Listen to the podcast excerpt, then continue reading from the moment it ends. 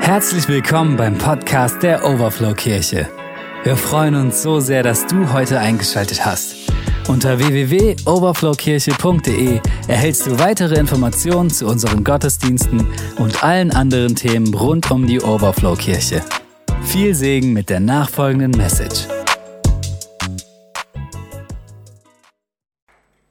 Richtig cool, ich freue mich hier zu sein, hier vorne zu stehen und euch etwas weiterzugeben, äh, was ich die Woche mit Gott gemeinsam vorbereitet habe. Und ich möchte auch direkt starten. Und zwar, wer von euch war schon mal bei einem wundervollen schwedischen Möbelhaus? und wer von euch hat sich schon mal die Frage gestellt, warum haben diese Möbel und diese Gegenstände eigentlich wirklich witzige Namen? Wisst ihr, woran das liegt? Weiß jemand, woran das liegt? Warum? Genau, es sind schwedische Namen. Dieses Möbelhaus hat, ich habe euch hier sogar ein Bild extra mitgebracht, damit ihr euch da reinversetzen könnt.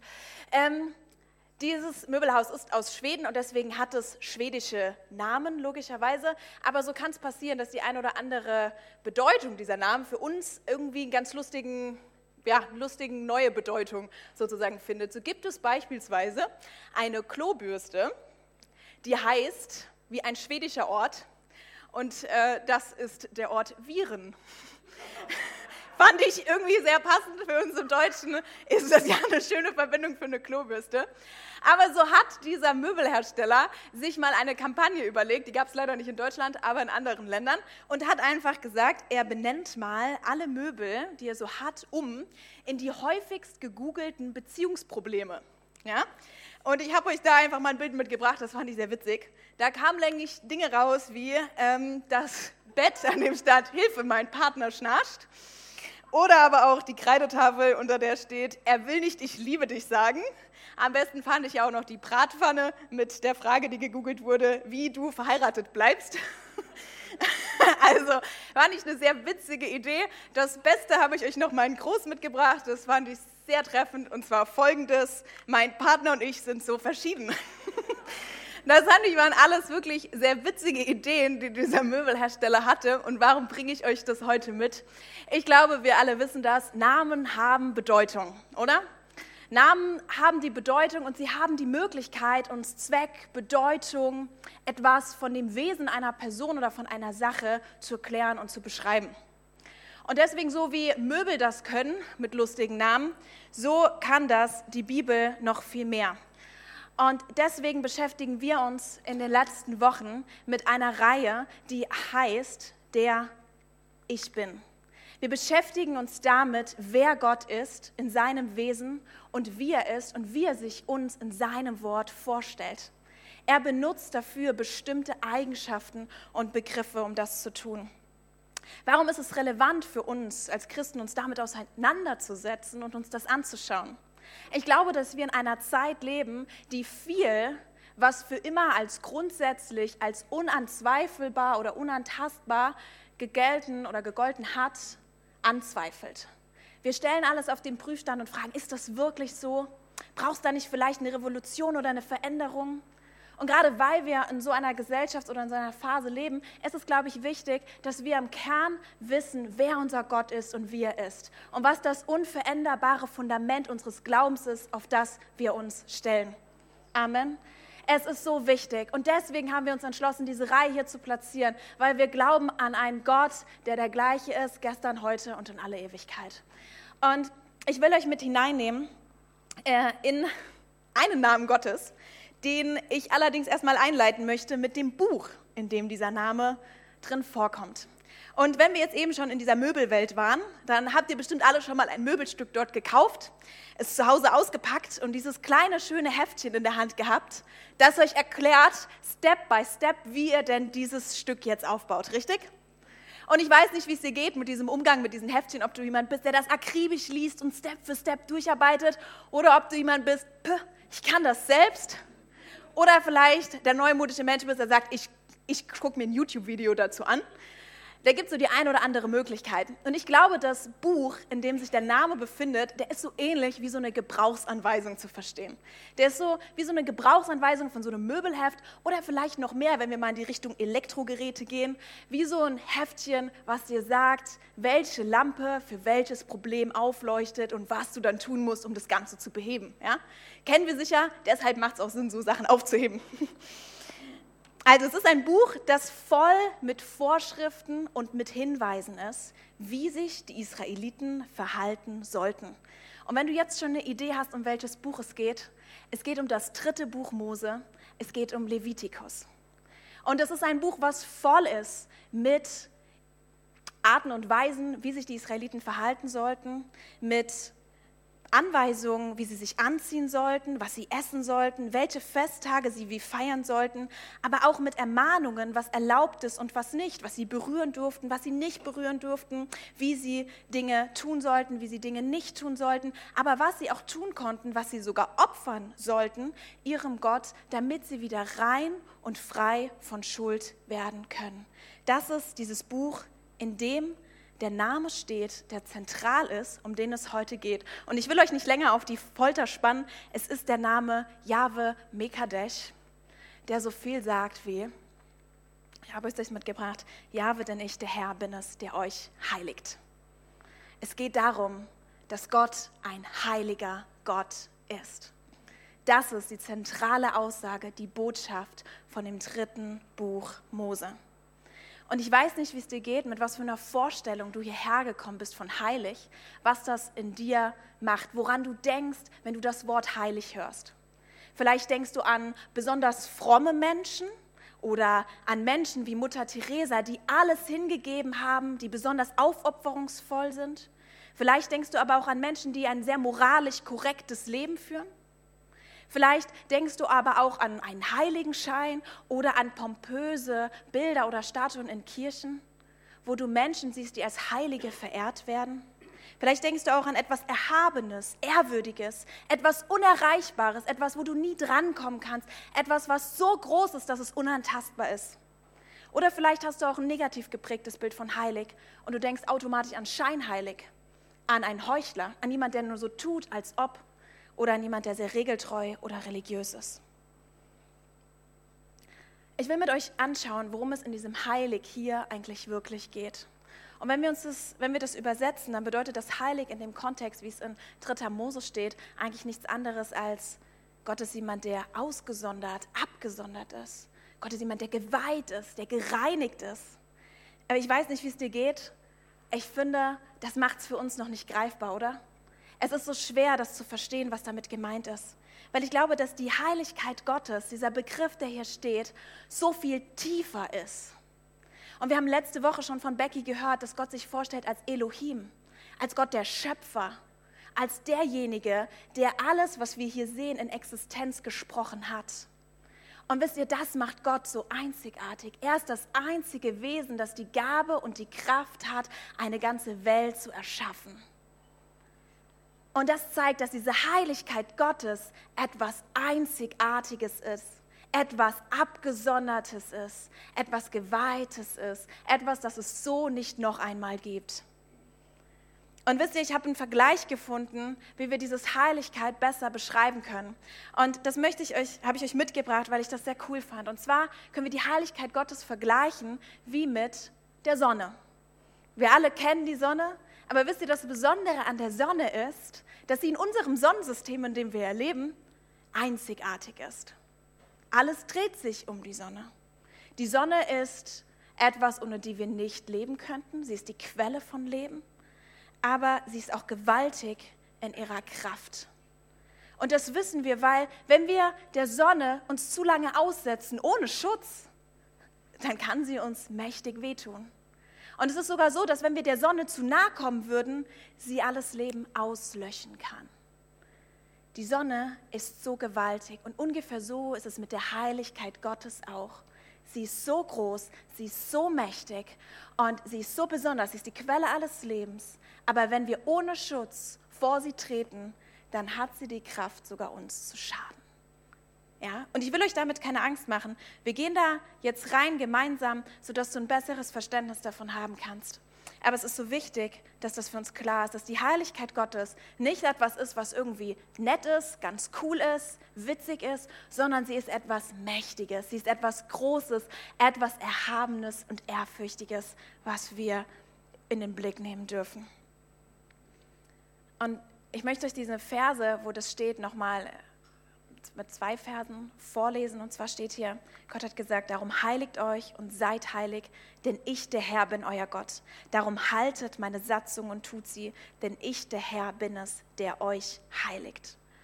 Gott möchte also nicht nur, dass er der Heilige ist, sondern er möchte, dass wir heilig werden und dass wir heilig leben. Wir sollen also heilig sein. Und jetzt ist die Frage, warum das Ganze? Warum will Gott, dass wir heilig sind? Warum gibt es dieses dritte Buch Mose mit all diesen Anforderungen, wie wir uns verhalten sollen? Und wisst ihr, was war der Wunsch von Gott von Anbeginn der Zeit? Was lesen wir von Anbeginn? Und das zieht sich die ganze Bibel über durch. Dass Gott ein Gott ist, der sich nichts sehnlicher wünscht, als in Gemeinschaft mit uns zu leben. Er möchte, dass wir in Beziehung mit ihm leben. Und so hat er all diese Anforderungen gegeben, damit die Israeliten damals in Gemeinschaft mit ihm leben konnten. Weil wisst ihr, so heilig Gott ist, so treu ist er auch, so gerecht, so vollkommen, so rein ist er. Und gerade weil er das alles zu 100 Prozent ist, kann er da keine Ausnahme machen. Er kann nicht einfach Gemeinschaft mit Sünde oder mit Unreinheit haben. Das kann er nicht, das würde seinem Wesen nicht entsprechen. Und deswegen sagt er, ich kann mich nicht verändern, aber ich kann euch helfen, dass ihr in diese Heiligkeit hineintreten könnt, dass ihr diese Heiligkeit bekommt, dass ihr vor meinem Angesicht bestehen könnt. Und das ist das Ziel von Levitikus. Das ist das Ziel dieses Buches. Und wenn wir uns die Geschichte anschauen, in der sich das Buch einreiht in den fünf Büchern Mose, dann findet es da statt, wo Mose, nachdem Mose mit, mit seinem Volk, mit den Israeliten aus Ägypten geflohen ist, durch das Rote Meer hindurchgegangen ist, auf dem Berg Sinai war und die zehn Gebote von Gott erhalten hat, die sozusagen die Grundregeln waren für diese, diesen Gemeinschaftsbund, den Gott mit den Israeliten eingegangen ist. Und in dem Moment, wo, wo Mose wieder auf den Berg gegangen ist, um jetzt die Pläne zu erhalten, wie dieses, die Stiftshütte, wenn ihr das schon mal gehört habt, aussehen soll. Dieser Ort, den Gott geschaffen hat, sich erdacht hat, um sich mit seiner Gegenwart unter seinem Volk lagern zu können. In diesem Moment, als Mose das bekommen hat von Gott, das war der Moment, wo sein Volk unten, die alleine waren, schon so ungeduldig geworden sind, dass sie angefangen haben, sich einen neuen Gott zu erschaffen und diesen Beziehungsbund in dem Moment schon gebrochen haben. Krass, oder? Und deswegen wurde es noch so viel deutlicher, wie wichtig es ist, dass sie all diese Anleitungen brauchten, wie sie in dieser Heiligkeit bestehen konnten. Und ich weiß nicht, ob du das dritte Buch Mose schon mal gelesen hast und über was für interessante Gesetze du schon gestolpert bist, als du das gelesen hast. Und da gibt es eine Menge, die da drin stehen. Aber ich möchte dich zum besseren Verständnis, ähm, ich möchte euch heiß machen, das Buch mal zu Hause zu lesen, aber zum besseren Verständnis gibt es im Endeffekt zwei Kategorien, die hier immer wieder drin vorkommen. Es gibt Anweisungen, wie wir ein moralisch reines Leben führen können. Und das sind die Dinge, an denen wir uns auch versündigen können. Und es gibt Dinge, die etwas mit ritueller Reinheit zu tun können. Und das hat eigentlich gar nichts mit Sünde zu tun, sondern das bedeutet einfach nur, dass wenn die Israeliten damals in Berührung mit etwas Unreinem gekommen sind, wie Krankheiten oder bestimmten Körperflüssigkeiten, dann bedeutet es, dass diese, äh, diese Unreinheit sich auf sie übertragen hat und dass sie dadurch einen Status der Unreinheit hatten und sie mussten dann bestimmte Tage warten oder sich besonders waschen, um wieder rein zu sein, um wieder vor die Gegenwart Gottes treten zu können. Und das sind die zwei verschiedenen Arten von Reinheit und von Heiligkeit, die das dritte Buch Mose aufgreift. Und ich weiß nicht, wie es dir geht, wenn du das jetzt so hörst. Es ist ein sehr Buch, das dich sehr ganzheitlich als Person in Betracht zieht und dir sehr ganzheitlich sagst, wie du dich verhalten sollst und was okay ist und was nicht okay ist. Und wenn man das liest, dann wird einem recht schnell klar, boah, das sind so viele Anforderungen, die an sie gestellt wurden. Das ist doch irgendwie eine ganze Ecke zu viel. Wie soll denn ein normaler Mensch an all das denken und all dem gerecht werden können? Wie soll er das denn schaffen können? Und wisst ihr, genau da kommt hinein, dass Gott ein Gott ist, der vielleicht heilig und gerecht ist und vollkommen und treu, aber er ist auch ein Gott, der sich in seinem Wort als gnädig und barmherzig vorstellt. Und ich habe euch da einen Vers mitgebracht in 2. Mose 34 und da lesen wir das. Da steht, Jahwe, Jahwe Gott, barmherzig und gnädig, langsam zum Zorn und treu und reich an Gnade und Treue. Wisst ihr, und deswegen ist Gott, weil er so reich an Gnade und Barmherzigkeit ist, nicht da stehen geblieben und hat gesagt, ja, jetzt lern doch endlich mal all diese Dinge und Satzungen und Weisungen zu halten, sondern er hat gesagt, weißt du was, ich brauche einen neuen Plan, ich brauche eine neue Möglichkeit, wie ich in Gegenwart, wie ich in die Gemeinschaft mit meinen Menschen kommen kann. Und deswegen hat er Jesus Christus, seinen Sohn, zu uns auf die Welt geschickt. Deswegen ist er nicht da stehen geblieben, sondern er hat gesagt, Jesus, hey, du wirst ganz Mensch und bist doch Gott und du bist ein Repräsentant der Heiligkeit Gottes und du lebst alles so, wie die Bibel es vorschreibt und du hältst dich an meine Gebote und an meine Satzung und an meine Weisung. Du lebst dieses einwandfreies Leben, was wir nicht leben konnten, was wir nicht schaffen können aus unserer Kraft. Und so ist er ganz rein und ganz heilig ans Kreuz gegangen. Er ist für uns und für unsere Schuld gestorben am Kreuz, stellvertretend für unsere Sünde. Und wisst ihr, wir lesen auch im, im, dritten Buch Mose so viel über die Stiftshütte und über die besondere Rolle von Priestern. Und ich habe euch mal ein Bild von der Stiftshütte mitgebracht. Und wisst ihr, ähm, die Priester, die, die hatten nochmal einen besonderen Priester. Und das war der hohe Priester.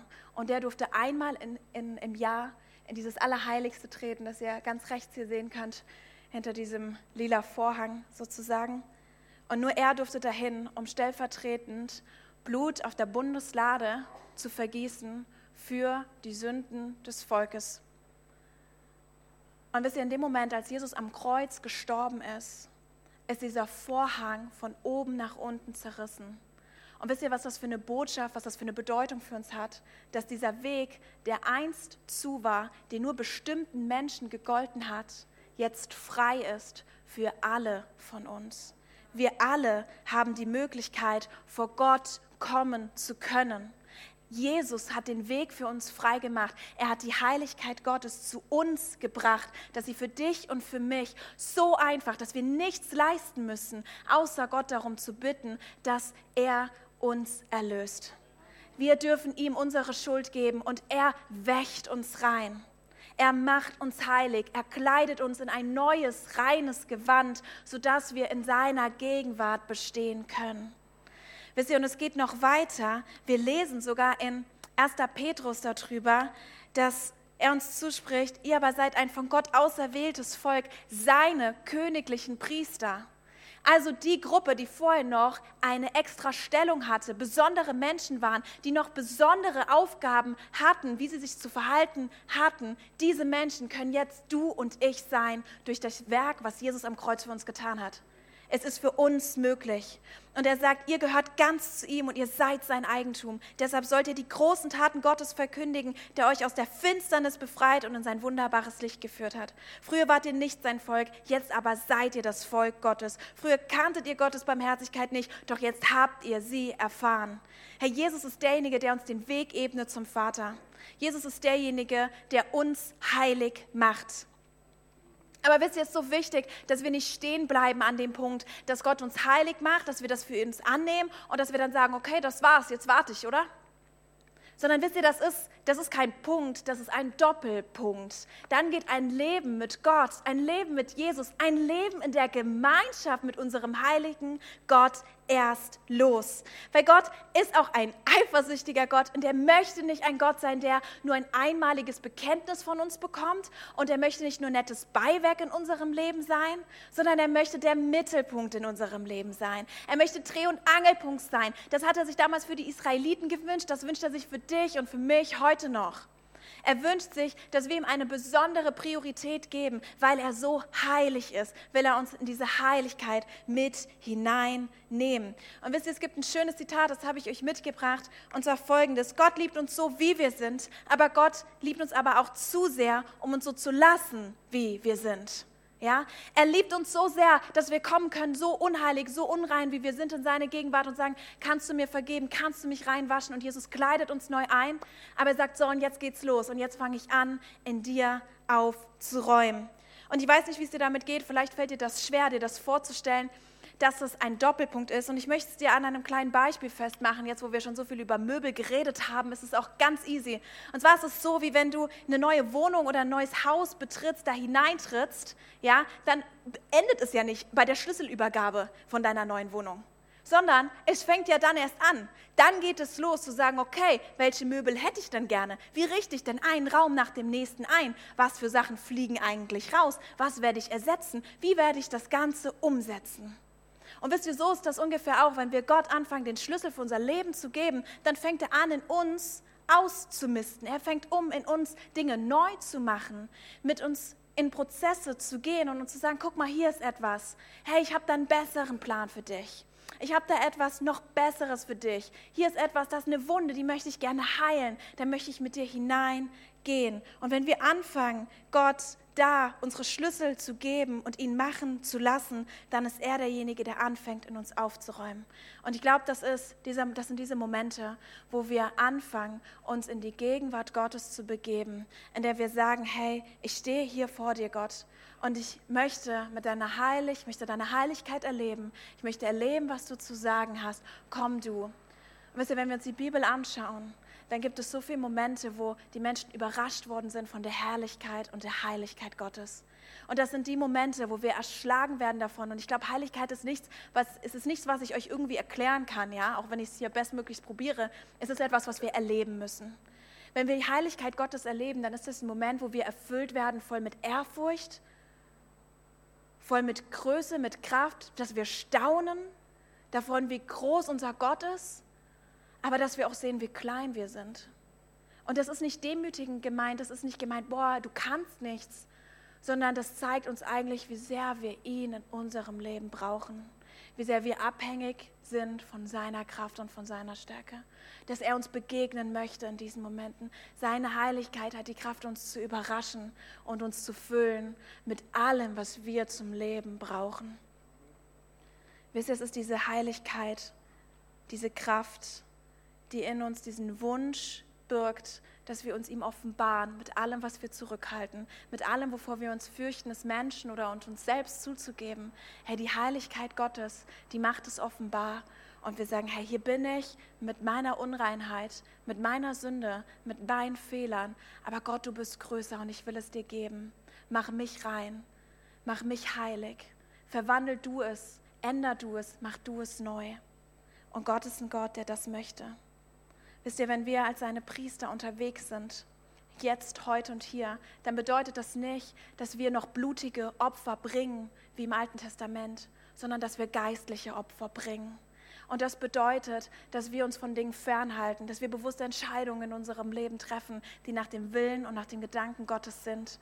Und ich habe euch einen bekannten Vers mitgebracht in Römer 2, 12, äh, Vers 2, in dem steht, passt euch nicht den Maßstäben dieser Welt an, sondern lasst euch von Gott verändern damit euer ganzes Denken neu ausgerichtet wird. Nur dann könnt ihr beurteilen, was Gottes Wille ist, was gut und vollkommen ist und was ihm gefällt. Hey, Gott will dich verändern. Er möchte mit dir den Lebensweg gehen, der er sich für dich gedacht hat. Aber wir leben in einer Welt, die Gottes Maßstäbe nicht kennt, die Gottes Willen nicht kennt, die diese Heiligkeit Gottes nicht kennt. Und ich glaube, wenn wir einmal in dieser Heiligkeit Gottes waren, wenn wir die einmal erlebt haben, dann möchten wir nichts anderes mehr, weil sie so erfüllend ist wie nichts, was wir auf dieser Welt finden, was uns Erfüllung schenken könnte. Und deswegen ist es aber auch so wichtig, dass wir immer wieder diese Zeiten der Heiligkeit suchen, dass wir immer wieder neu in diese Gegenwart hineintreten und dass wir immer wieder neu Gott das Privileg geben, dass er uns durchleuchten kann und dass er uns durchleuchten darf. Und ich möchte an der Stelle auch sagen, ein heiliges Leben zu führen, und dafür sind, dazu sind wir berufen, dazu sind wir ausgesondert als seine heilige königliche Priesterschaft. Aber das ist kein abgeschottetes Leben. Das ist kein Leben, wo wir uns zurückziehen und sagen, boah, okay, ich muss mich verstecken, ich muss mich ferndistanzieren von der Welt, sondern wir sind berufen, Salz und Licht zu sein. Und wisst ihr, das ist so cool, wo im Alten Testament die Menschen, wenn sie mit etwas Unreinem in Berührung gekommen sind, selbst unrein geworden ist so ist Jesus derjenige gewesen, der zu den unreinen Menschen gegangen ist, sie berührt hat und sie heilig geworden sind. Und wenn die Bibel sagt, werdet Nachahmer Gottes, werdet Nachahmer Jesu, dann bedeutet es nicht, dass wir uns von all den Sachen abschotten, sondern das bedeutet, dass wir seine Träger seiner Gegenwart sind und dass wir hineintreten in diese Momente und dass wir Salz und Licht sind und diesen Menschen Hoffnung bringen. Dass wir diese Heiligkeit, die wir haben, an diese Orte hineinbringen, um ihnen das zu zeigen, dass die Heiligkeit Gottes auch sie erfüllen kann. Das ist so wichtig, dass wir wissen, was für ein Privileg, was für ein Potenzial und was für eine Berufung Gott da an uns hineinlegt. Und ich glaube, um das leben zu können, um das entfalten zu können, brauchen wir immer wieder neu diese Bereitschaft, in Gemeinschaft zu sein und uns vom Heiligen Geist auszurüsten, in seiner Bibel zu forschen, zu lernen und ihn immer wieder neu zu fragen, welcher Weg der ist, den er mit uns gehen möchte. Ich glaube aber auch, dass wir noch eine ganz, ganz zentrale Sache brauchen, nämlich die richtige Haltung. Wir brauchen die richtige Haltung, und zwar die Haltung, dass wir immer wieder neu vor Gott kommen und sagen, hier bin ich, korrigiere du mich hier bin ich, sag du mir, zeig du mir, was gerade in meinem Leben nicht nach deinem Willen läuft. Zeig du mir, wo du mich verändern möchtest. Und es ist diese Bereitschaft, Gott ganz bewusst um Kraft zu bitten. Es ist diese Bereitschaft, dass wir sagen, ich kann es aus meiner Kraft nicht, ich will es auch nicht länger probieren, sondern ich brauche dich dafür. Und das sind die Momente, wo er uns mit seiner Heiligkeit begegnen möchte, wo wir sagen, Herr, ich bin bereit, meine Mauern fallen zu lassen und dich an mir wirken zu lassen. Das ist das, was Paulus gesagt hat oder wie er es aufgeschrieben hat und wie, wie Gott es zu ihm gesprochen hat. Meine Gnade ist alles, was du brauchst, denn gerade wenn du schwach bist, wirkt meine Kraft ganz besonders an dir. Und dann sagt Paulus, darum will ich vor allem auf meine Schwachheit stolz sein. Dann nämlich erweist sich die Kraft von Christus an mir. Und wisst ihr, ich weiß nicht, ob du gerade an eine Sache in deinem Leben denkst, dass der Heilige Geist dich erinnert an einen Punkt, wo du vielleicht genau auch weißt, da läuft etwas nicht nach dem Willen Gottes. Da läuft etwas und du machst es ganz bewusst nicht so, wie du dir das eigentlich wünschen würdest. Wie du eigentlich weißt, dass dein Gewissen oder auch die Bibel dir sagt, dass das der richtige Weg ist. Und wisst ihr, es ist ein anstrengender Prozess, wenn wir das vor Gott bringen. Es kann ein Prozess sein, wo wir, wo wir uns unseren Fehlern und unseren Schwächen stellen müssen und keiner wird gern mit seinen Fehlern und seinen Schwächen konfrontiert. Aber es ist ein Prozess der inneren Heilung, der da beginnt. Es ist ein Prozess, wo Gottes Kraft und seine Stärke in uns mächtig wird. Und wisst ihr, darauf liegt in der Bibel eine Verheißung, wenn wir das tun. Und zwar lesen wir in Matthäus 5, Vers 8, hey, glückselig sind die reinen Herzens sind, denn sie werden Gott schauen.